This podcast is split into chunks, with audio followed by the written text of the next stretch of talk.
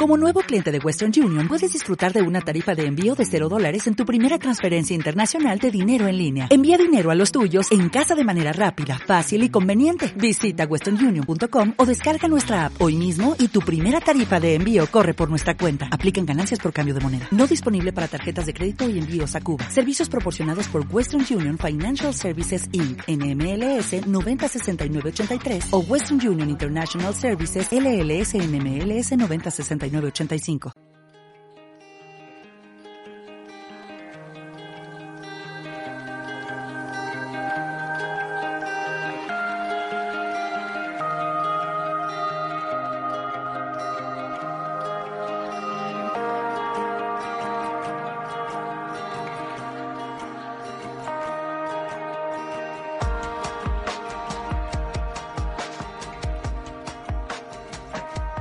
Estimados y estimadas estudiantes y adultos en general que me estén escuchando este audio, soy la profesora Yasmin Vargas y mediante este podcast me voy a preocupar de reforzar los contenidos que hasta la fecha estábamos viendo en la asignatura de lengua y literatura.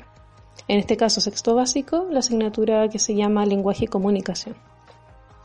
Desde ya me gustaría bajar un poco las expectativas de lo que va a significar este esta nueva modalidad de trabajo, eh, porque realmente un podcast es de carácter informal y me gustaría que lo vieran de esa forma.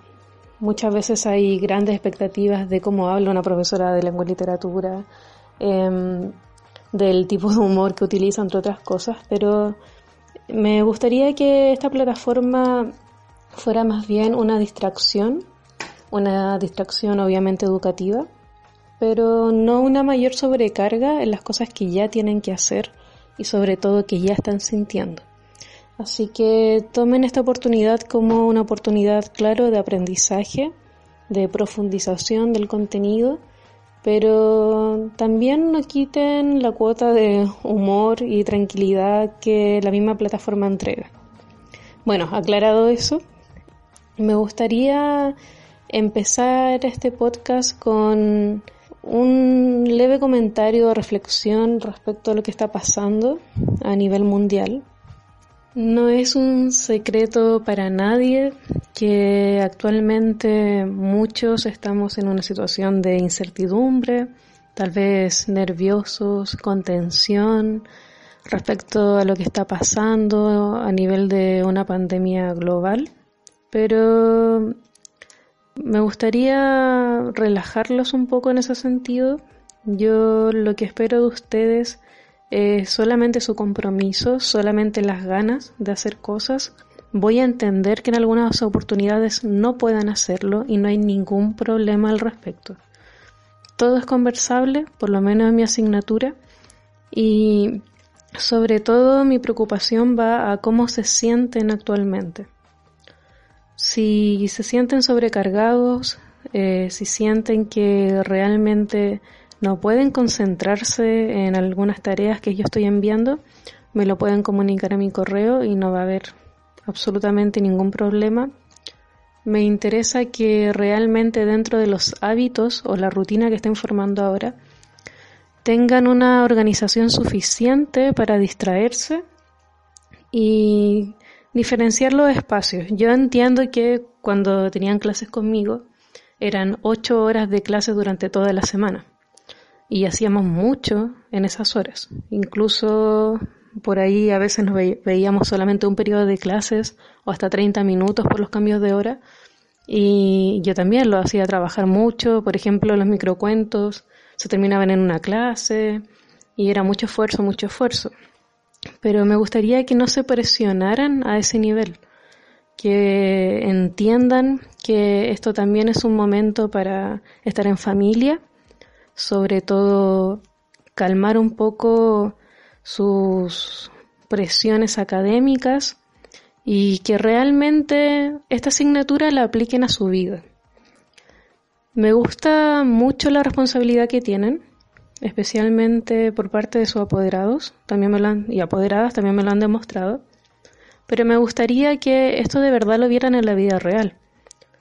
Los contenidos que hemos visto hasta ahora, por ejemplo, tipos de narradores, estructura narrativa, tipos de personajes, acciones. Me gustaría que realmente lo aplicaran en las cosas que están viendo.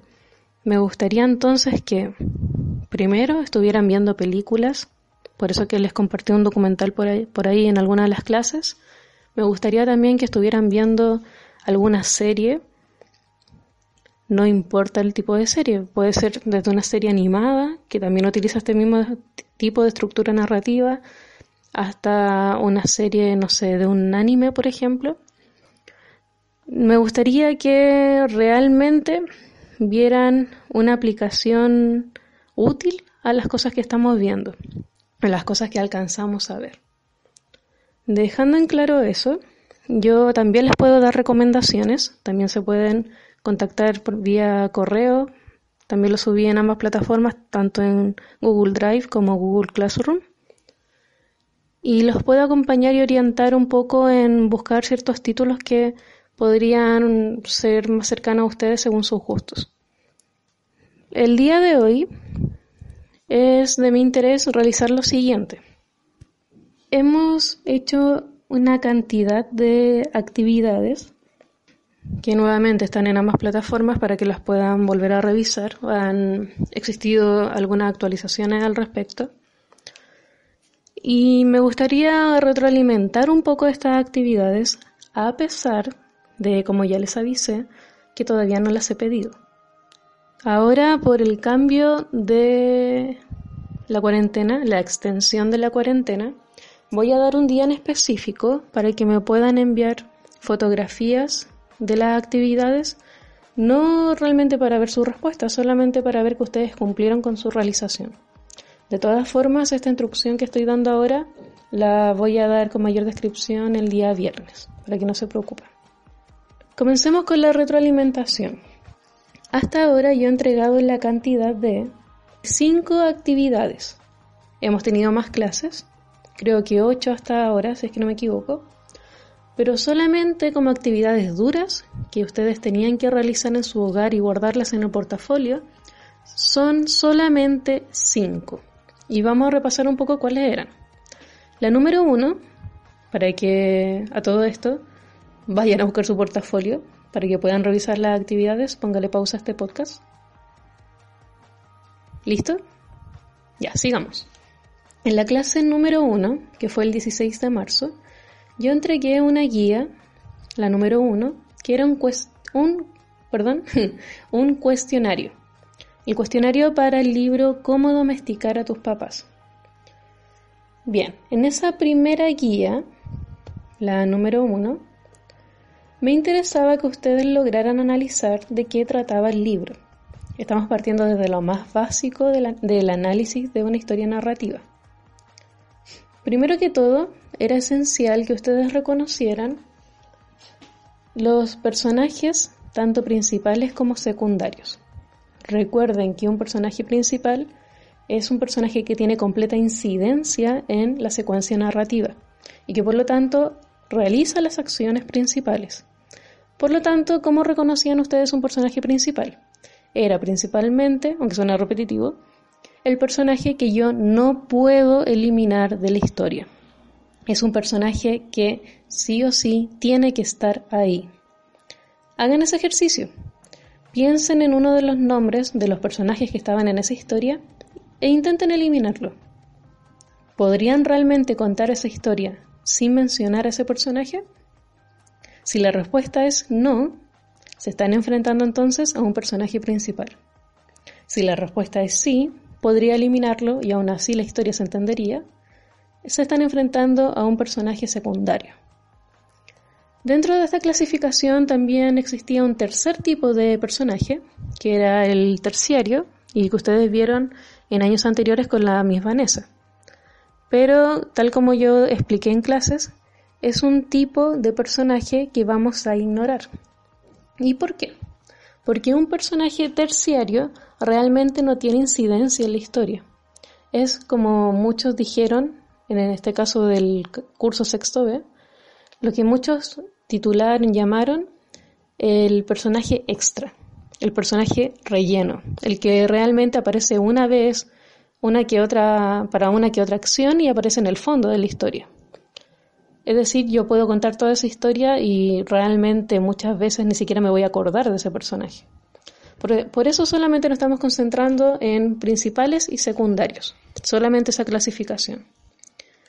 En el cuestionario, por lo tanto, pedía principales y secundarios. La idea era solamente que usted, usted pudiera reconocerlos, perdón, que usted pudiera reconocer no solamente al personaje, sino que también su nombre. Porque muchas veces para la prueba es exactamente donde las personas se caen un poco, olvidar el nombre del personaje. También me interesaba que lograran reconocer el conflicto central.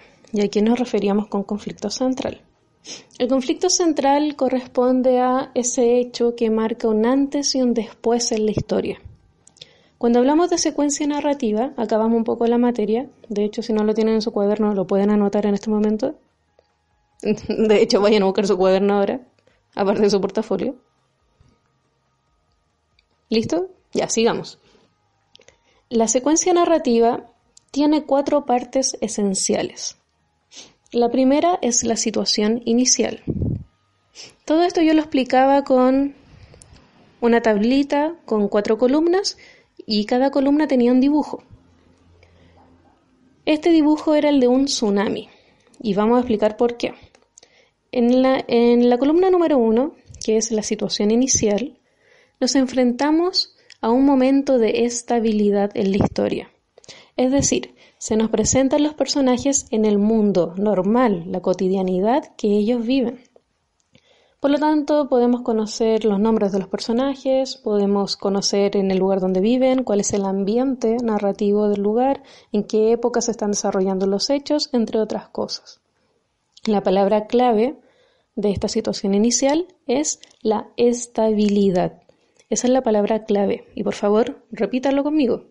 Situación inicial igual a estabilidad. En el dibujo del tsunami entonces correspondería a un río en completa calma. Un río en el cual los, los, perdón, los personajes están realizando una vida completamente normal, según sus propios parámetros. Tal vez para nosotros no es una vida normal, pero en el mundo de la historia sí lo es, y por lo tanto es la estabilidad es decir, la situación inicial. Ahora es la etapa del conflicto central, que yo preguntaba en la guía, o lo que también pueden conocer como quiebre.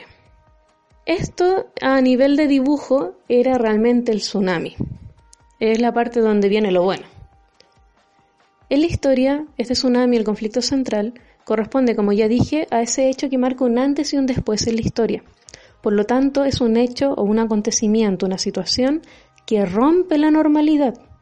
Es algo que va a marcar un antes y un después, pero sobre todo va a interferir en la normalidad de esos personajes. Por eso que a nivel de dibujo, en la segunda columna, sería un tsunami. La palabra clave entonces del conflicto central es quiebre. Vuelvo a repetir, situación inicial, estabilidad, conflicto central quiebre. ¿Cuál era el quiebre en, por ejemplo, cómo domesticar a tus papás? ¿Qué era lo que marcaba un antes y un después en la historia? Si logran responder eso, habrán logrado responder la guía. Tal cual como sucede en la vida, porque lengua y literatura tiene una, asociación directa con la realidad, de hecho, en literatura se conoce con el concepto de efecto espejo. Em, el, conflicto central va a provocar una tercera etapa, una tercera clasificación. Y esta corresponde a la tercera columna, la columna titulada Desarrollo, desarrollo de la historia. El desarrollo de la historia corresponde a el después del tsunami. ¿Qué sucede después de ese quiebre, de eso completamente inesperado para los personajes que los pilla de sorpresa? El desarrollo, por lo tanto, se asocia con la palabra reacción o reacciones. Si es en plural, lo van a recordar mejor. ¿Por qué? Porque son las reacciones de los personajes a ese quiebre. Luego que sucede X hecho, por ejemplo en el cuento que vimos de Rikitiki, la mangosta, ¿se acuerdan? Ahí nos enfrentamos a un quiebre. ¿Y cuál era el quiebre? Vayan recordando. Revisen en el cuaderno. El quiebre correspondía en esa historia a el personaje principal, la mangosta, Rikitiki, enfrentarse a sus mayores enemigos en la vida entre animales, que eran las cobras. Ese era el quiebre, lo que marca un antes y un después, cuando él conoce la historia de estas de estas cobras y que por lo tanto se podían convertir en un peligro tanto para él como para la familia que lo había adoptado. ¿Cuál sería el desarrollo? Todo lo que vimos después. Ya se conocen, ya existe ese conflicto, pero ¿qué sucede después? ¿Cómo reacciona la, mangosta? ¿Cómo averigua? ¿Cómo planifican los ataques? Como también las cobras, por su otro lado, también planifican ataques también. Por lo tanto, el desarrollo va a corresponder a las reacciones de los personajes frente al conflicto central. ¿Cómo va a reaccionar cada uno? Tanto protagonistas como secundarios. Y por lo tanto lo que también se conoce como protagonistas y antagonistas. Finalmente viene la cuarta columna y última, que corresponde al final o también llamado desenlace. Esto es muy importante ¿por qué? porque la historia finalmente, aunque suene repetitivo, termina. Por lo tanto, los personajes van a solucionar, de hecho la palabra clave es resolución, solucionar el conflicto central. Y esto puede ser en forma positiva o negativa para los personajes. Vuelvo a repetir entonces. Estructura narrativa. Posee cuatro etapas. Etapa número uno, situación inicial. ¿Cómo la relaciono, si quisiera dibujarlo? Con un río en completa calma y los personajes a su alrededor con completa calma también. La palabra clave es estabilidad. Luego pasamos a la segunda columna, que es conflicto central. La palabra clave es quiebre y lo puedo dibujar como un tsunami. La tercera etapa, tercera columna, corresponde al desarrollo desarrollo de la historia. Si yo quisiera dibujarlo, tendría que dibujar a los personajes luego de sufrir las consecuencias de un tsunami. Cuando hicimos el dibujo en clases, de hecho, dibujamos a una oveja que volvía al lugar del río para ver qué sucedió, un pájaro que se le destruyó la casa. Así lo relacionábamos en el dibujo. Y la palabra clave para ello es reacciones reacciones de los personajes, para finalmente pasar a la cuarta etapa que es el desenlace, cierre o final. Y la palabra clave es resolución. Se soluciona el conflicto central. Es decir, lo que había iniciado, iniciado realmente la historia. Una historia es como tal, una historia es realmente interesante y una historia realmente digna de escribirse si posee un conflicto central. Por eso es que esto es tan importante. Si usted logra reconocer el conflicto central, usted va a entender de qué se trata toda la historia. Bien, ese fue un breve resumen de esos contenidos. Yo sé que algunos lo tienen en su cuaderno, otros no por X motivo, así que los invito nuevamente a repasar eso o escribirlo en su cuaderno en caso que no lo tenga. También necesitaba saber para que de esta forma usted me demuestre que realmente leyó el libro en esa guía, que diferencie las características entre las madres que ahí se presentan. Habían dos madres de dos niños que son muy amigos entre sí. En el caso del personaje principal, que se llamaba Lucas, la madre tiene unas características muy específicas respecto al trato que tiene con él.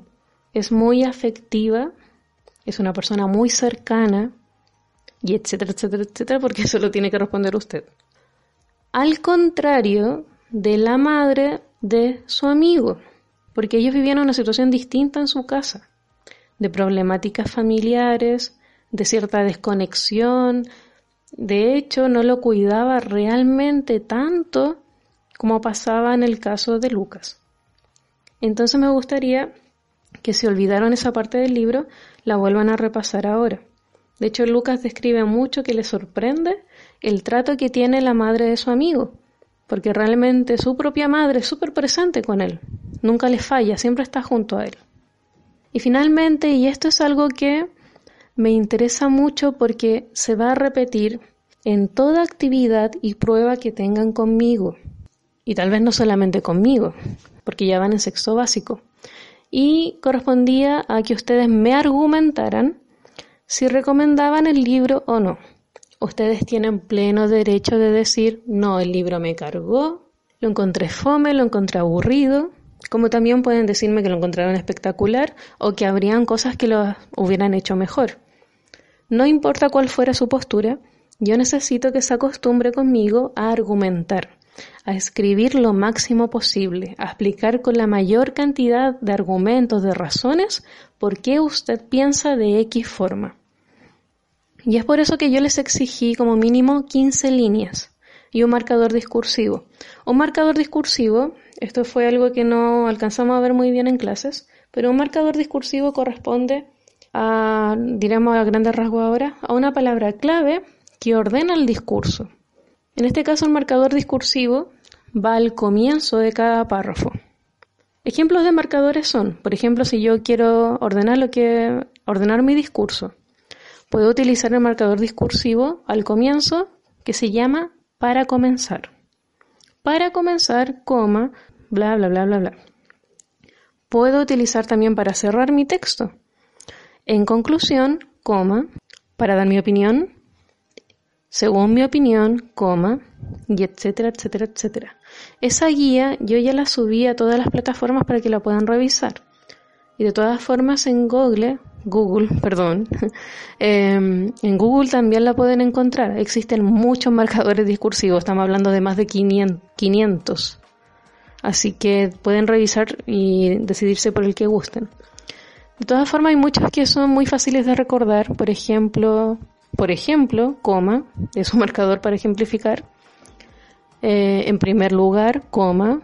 En segundo lugar, coma. En tercer lugar, coma. Seguidamente, coma. La idea es que finalmente son palabras que pueden ordenar el discurso, las, ordenar los párrafos que yo estoy escribiendo.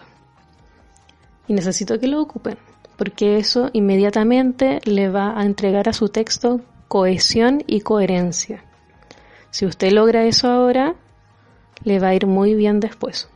Porque incluso, bueno, actualmente hay muchas cosas cambiando, pero corresponde hasta un ítem de la PCU, hasta el momento. Bien, eso corresponde a la primera guía de cómo domesticar a tus papás. Lo principal que usted debía sacar como conclusión es que para esa prueba, bueno, está en veremos esa prueba, pero que para las pruebas en general de lectura domiciliaria, yo no voy a exigir memoria. Memorización, eso era para cursos menores. Usted ya es una persona grande, usted ya es una persona que está formándose una opinión. Por lo tanto, en todas las pruebas voy a pedir su opinión. Y eso puede significar hasta una plana completa de escritura. Posiblemente usted está pensando que lata, hasta cuándo con esto, pero piénselo positivamente, usted va a tener puntaje solamente por dar su opinión. Y eso podría ser algo bueno. Bien, también se le entregó una guía de taller. A todo esto, las guías no es necesario que las impriman.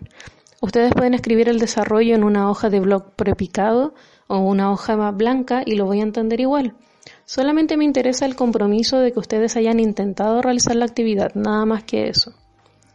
Bien, en la guía número 2, que se llama Guía de Taller para Producción Escrita, disculpen que hablé tan rápido, eh, era para finalizar la actividad de los microcuentos. Los microcuentos yo solicité que fueran 5. ¿Por qué? Porque hablamos en clases que en la medida que participáramos con el máximo de microcuentos, mayor probabilidades teníamos de ganar. Recuerden que el primer lugar solamente para ese ya estábamos hablando de 2 millones de pesos. Y que son para usted, no para mí ni para el colegio. Así que por favor inténtenlo. De todas formas, yo, en el caso de ustedes, como nos estamos recién conociendo, posiblemente pueda rendirme y aceptar un poco menos, que tal vez no sean cinco, tal vez sean dos o tres. pero por favor no me manden uno, porque tuvimos mucho tiempo para trabajar. En el caso del sexto B están un poco más justificados. No fue algo que pudimos trabajar mucho en clases o con, todo, con todos los estudiantes en la sala, pero sexto A, por favor, tuvimos harto tiempo. Recuerden que trabajaron también con su, su profesora jefe. En el caso de esta guía, la única retroalimentación que me gustaría darles es que la historia se desenvolvía en las experiencias que ustedes hayan vivido en Curacaví o en Santiago. No era necesario mencionar el lugar, pero alguna experiencia que haya vivido usted puede ser real o ficticia, también puede inventarlo o realizar una metáfora respecto a eso. Pero lo importante es que esta historia no superara las 100 palabras. A todo esto el título no cuenta dentro de las 100 palabras. Y los microcuentos finalmente se caracterizan tal como les dije, perdón, les dije, les, escribí en esa guía. Se caracterizan primero que todo por la brevedad, hiperbrevedad incluso. Hay microcuentos que son de una pura palabra. El juego del silencio, es decir, insinuar cosas pero sin decirlas. La idea del microcuento es que usted se limite solamente a acciones principales no es necesario que usted sobreexplique las cosas, porque el mismo lector va a sacar sus propias conclusiones. Esa es la idea. Y de hecho el título eh, tiene como finalidad ayudar mucho en eso. Y finalmente, implicar al lector en esto. Es decir, no hagamos historias tan extensas, no hagamos una mayor profundidad. ¿Por qué? Porque es finalmente el lector que en su mente va a entender lo que nosotros quisimos decirle. Existe un microcuento muy breve que de hecho ganó un premio y se los voy a decir a continuación. El microcuento se llama La invitación y dice así. La invité a tomarnos algo y nos tomamos el liceo. ¿Se dan cuenta? Es así de breve. Si yo leo el título, La invitación, yo voy a esperar, no sé, una invitación al cine, un restaurante, una salida a jugar. Pero ¿qué es lo que hace? Implica al lector, porque finalmente en el desarrollo me hace sacar una conclusión personal. Claro, le invitó, pero realmente le invitó a tomarse un liceo y con eso me refiero a, a tomarse las dependencias de un establecimiento educacional. Si se dan cuenta, es súper inesperado y eso era lo que se quería lograr. Ustedes simplemente manden el esfuerzo que realizaron. Yo entiendo que posiblemente su mente no esté 100% eh, en modo creatividad y no se preocupe porque yo lo voy a comprender. Bien, la tercera guía que se envió durante estas dos semanas corresponde al 23 de marzo y es una guía de comprensión lectora. La idea de esta guía es que ustedes volvieran un poco a la temática general de la unidad. Recuerden que la unidad es la naturaleza y el ser humano. Y el texto se titulaba Las similitudes entre lo que sentimos los humanos y lo que sienten los animales. Hicimos toda una contextualización de el impacto que como seres humanos tenemos en el medio ambiente y en el planeta en general. Y uno de los puntos de esta influencia que realizamos correspondía a los mismos animales. Y en clases vimos que tal vez no nos diferenciamos tanto de ellos, a como realmente lo esperábamos hasta ahora, o para el trato que le damos hasta ahora. Así que el texto en, a grandes rasgos trataba de esa temática. Era de una página que defiende los derechos animales, así que me interesaba que ustedes reconocieran cuál era la temática central y cuál era la postura del autor. Si ustedes van inmediatamente a la parte de abajo, donde sale el link, de debajo del último párrafo que decía haz tu parte, Dice consultado de, aparece el link de donde yo saqué ese texto y la fecha. Es lo principal que ustedes tienen que revisar antes de leer un texto. Recuerde las etapas de la lectura que alcanzamos a ver. Son tres. Nuevamente, si no lo tiene en su cuaderno, anótelo ahora. Son tres etapas de la lectura. Antes de la lectura, después de la... me equivoqué. Nuevamente. Yo le dije que me iba a equivocar en este podcast.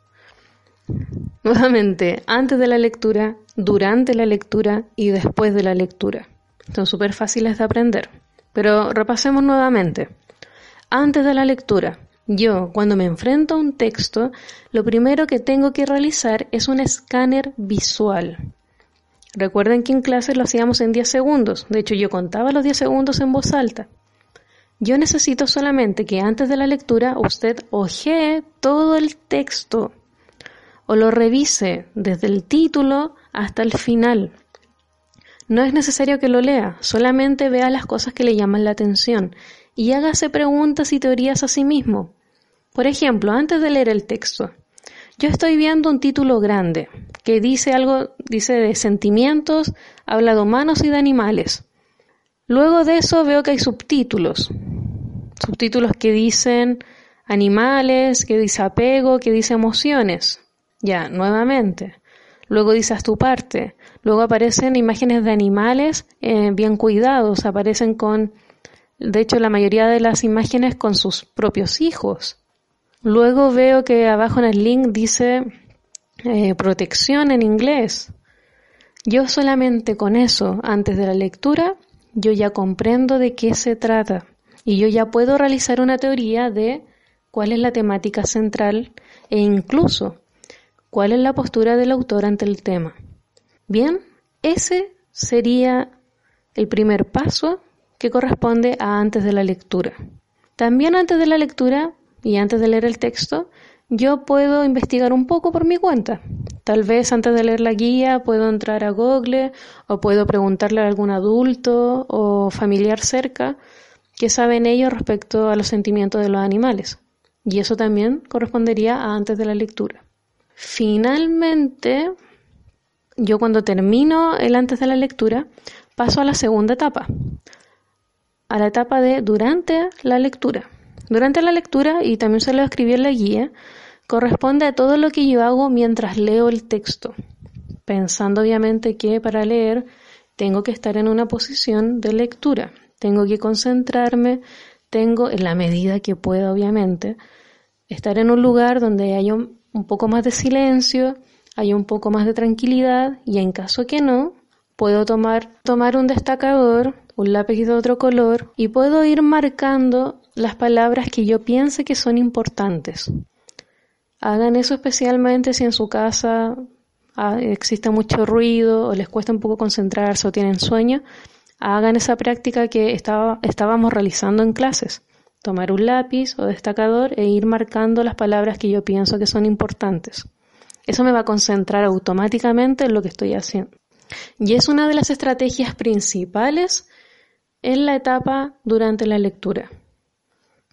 Cuando yo lo marqué todo, cuando yo rayé lo que me llamó la atención, lo que encontré bonito, dibujé a los lados del texto, marqué las mismas imágenes, las cosas que me gustaron o no, yo puedo pasar al después de la lectura, que es la tercera y última etapa. El después de la lectura vendría siendo el análisis. Finalmente comprender, de acuerdo a las cosas que yo marqué, qué era realmente importante. Entonces, ya dijimos todo esto, los subtítulos, y en todo momento habla de emociones, sentimientos, de apego, veo imágenes de animales con sus propios hijos, veo también un título que habla de similitud. Bueno, yo ya entiendo entonces cuál es la postura del autor y cuál es la temática principal.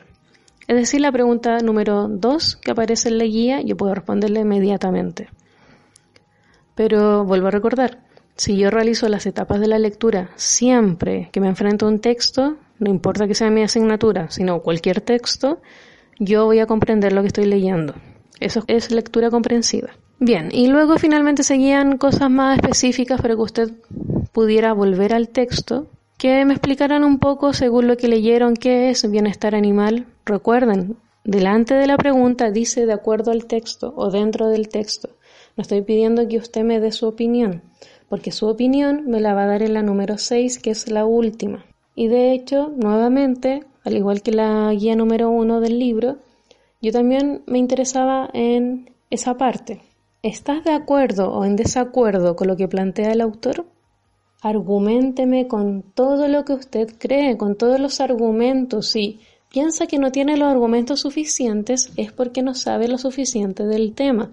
Y para eso, ¿qué tengo que hacer entonces?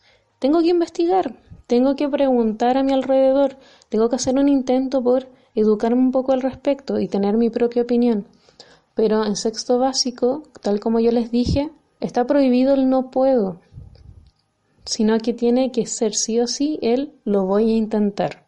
Voy a intentar entenderlo, voy a intentar formarme una opinión, voy a intentar saber lo suficiente respecto a este tema para yo poder hablar con razón de causa. ¿Ya?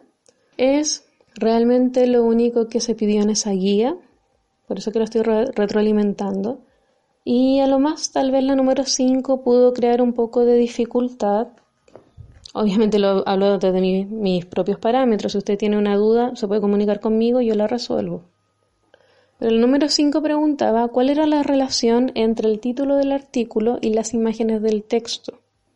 Y por qué era tan importante que ellas estuvieran en el texto. Imagino que usted tiene su respuesta, pero la respuesta correcta va más bien orientada a lo siguiente. Las imágenes están ahí para complementar la información esa es la función de los recursos visuales, que a todo esto vamos a profundizar en la próxima clase. Esa es la función de los recursos visuales, complementar la postura o la temática central del texto. ¿Cuál es la temática central que de hecho la dice mismo, perdón, lo dice el mismo título? Vuelvo a leer el título. Las similitudes entre lo que sentimos los humanos y lo que sienten los animales.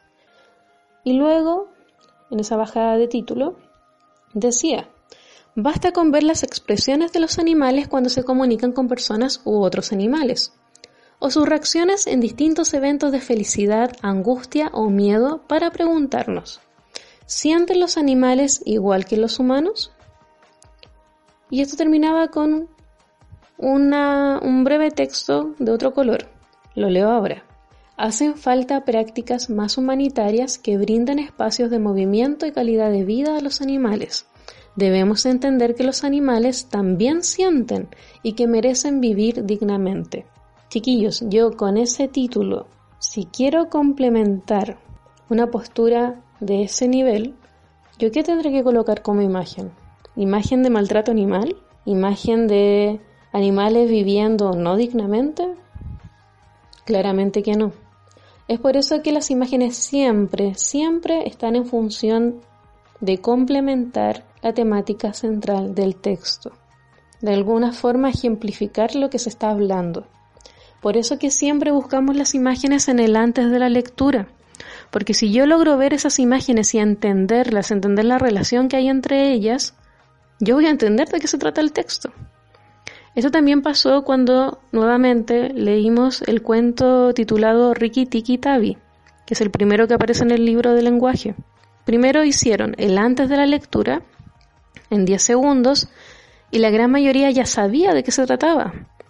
Veían la mangosta que estaba en una situación de sufrimiento, luego la veían en una imagen que estaba durmiendo en la misma habitación que un niño, luego veían un ratón asustado, posteriormente veían una cobra en posición de ataque y finalmente veían a la mangosta feliz y también a los pájaros felices. Si yo me fijo en las imágenes en el antes de la lectura, voy a complementar de qué se trata y por lo tanto, con anticipación, voy a saber cuál es el argumento de ese cuento o de ese texto. Bien, respecto a las guías, esa es la retroalimentación si existe algún tipo de dificultad para realizarlo, se pueden contactar conmigo. Y las dos últimas actividades son las siguientes. Eran responder preguntas. Está, por ejemplo, la de la clase 4 y 5. Esto fue el 19 y el 20 de marzo. Siguientes preguntas que eran tres, luego de ver el documental de DiCaprio. Espero lo hayan visto. Si por X motivo no pudieron, yo les di la opción en Google Drive que ustedes le preguntaran a algún adulto cómo era antes Curacaví, para conocer un poco los efectos del cambio climático. Si ustedes hablan con una, una persona adulta, una persona que ha vivido mucho tiempo en la zona de Curacaví o María Pinto, incluso Melipilla, le podrán contar que esas zonas eran completamente distintas antes. De hecho, había agua en Curacaví y la gente iba a veranear a ese lugar y la gente incluso iba a acampar, a bañarse, un lugar que actualmente está completamente seco. Esas eran experiencias que me hubiera gustado si usted no podía ver el documental, conocerlas por lo menos a través de algún familiar. Y luego de eso, responder estas preguntas que las voy a leer para que las recuerden. Nuevamente, esto de la clase 4 y 5. ¿Es posible salvar a nuestro planeta? ¿Qué cosas expresa el documental sobre la situación actual?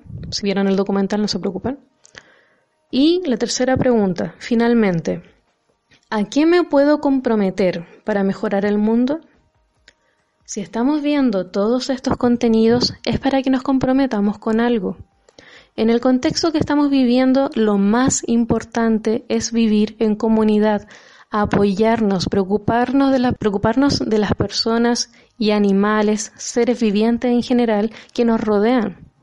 Y es por eso que en esas preguntas me gustaría nuevamente que pusieran en práctica su argumentación, su escritura, que escriban lo máximo que puedan.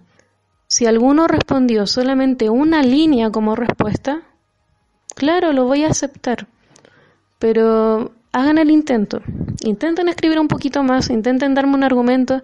Siempre cuando escriban, tienen que explicar a cabalidad lo que quieren decir. Piensen que le están escribiendo, explicando a una persona que no sabe nada. Y estas preguntas, por ejemplo, las respuestas van dirigidas a mí como profesora. Piensen que yo no sé nada, que yo no sé nada al respecto y sobre todo que yo no estoy en sus mentes. Entonces me tienen que dar con lujo de detalles todas las razones de por qué ustedes piensan así. No importa que usted me diga, no, el planeta se va a acabar, eh, no, yo no quiero hacer nada, no me interesa. Bueno, dígamelo, pero déme los argumentos de por qué usted piensa así.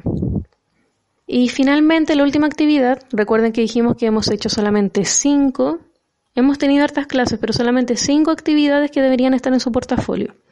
Ya esta es la última, la número 5, la de la clase 7 y 8. Y estas clases fueron el 24 y el 25 de marzo. Era solamente responder a la siguiente pregunta. Y con esto voy a finalizar eh, el capítulo de este podcast. La pregunta era, ¿qué prometo realizar estas semanas para sentirme bien? Y yo en esa clase, en ambas plataformas, Google Classroom y Google Drive, les coloqué un breve texto con ciertos consejos o ayudas para que se guiaran un poco. Ayudas que podían ser como dormir bien, descansar lo suficiente, eh, ser más cariñoso con la gente que tienen alrededor, alimentarse correctamente, entre otras. Y si no les gustaba ninguna de las opciones que yo ya había colocado, ustedes podían colocar una personal. ¿Qué me interesa de esa actividad? Era solamente una pregunta y yo les di dos días para realizarla. Me interesa que lo hagan con el mayor compromiso posible. Es una respuesta real, es una respuesta para ustedes y para sus familias. No solamente para mí, no solamente para cumplir conmigo. Comprométanse a algo. ¿Qué pueden hacer ustedes para mantenerse felices, para mantenerse satisfechos, mantenerse contentos estos días? Para algunos la respuesta será jugar un videojuego todos los días. Para otros será ayudar a mi madre o a mi padre en las cosas del hogar. Para otros puede ser ser más cariñoso o cariñosa con mis hermanos o hermanas. Usted escoja la que quiera o las que quiera. Pero por favor, comprométase consigo mismo. Lo que yo deseo para ustedes es que durante estas semanas que ya sabemos que por lo menos van a ser cuatro más de lo que se ha comunicado, ustedes se conozcan, se conozcan, tengan claro qué cosas les gustan, qué cosas les molestan, porque va a ser tiempo en que ustedes van a estar mucho tiempo consigo mismos y consigo mismas. Y también con las personas que son más cercanas a usted, su familia más íntima. Aprovechen los chiquillos y chiquillas. No se centren solamente en el colegio, yo sé que tal vez tienen muchas tareas, pero hay cosas que sí posiblemente debieran ser más importantes, como por ejemplo sus emociones, las cosas que están pensando, y estas cosas no tienen por qué vivirlas solos. Hay muchas personas alrededor de ustedes que los podemos ayudar en eso, los podemos acompañar.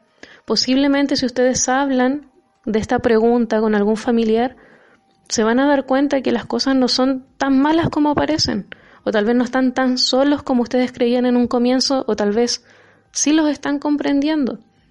Pero, por favor, esa pregunta la vuelvo a repetir. ¿Qué prometo realizar estas semanas para sentirme bien? Respóndala en serio. Comprométanse con algo personal. No es necesario que le grita a medio mundo que usted tiene que cumplir con eso. No. Comprométanse con algo ustedes mismos y ustedes mismas y escríbanlo y guárdenlo en su portafolio hasta ahora. Bien, estimados y estimadas estudiantes, adultos por ahí que están escuchando, eh, les agradezco el tiempo que tuvieron el día de hoy para escuchar esta clase y sobre todo deseo que tengan mucha calma en sus corazones, que entiendan que de repente suceden situaciones como la que estamos viviendo ahora y no es necesario que desesperemos y en caso que nos pase o nos preocupemos mucho, Recordemos siempre que tenemos gente alrededor que se preocupa por nosotros y se, preocupan demasiado.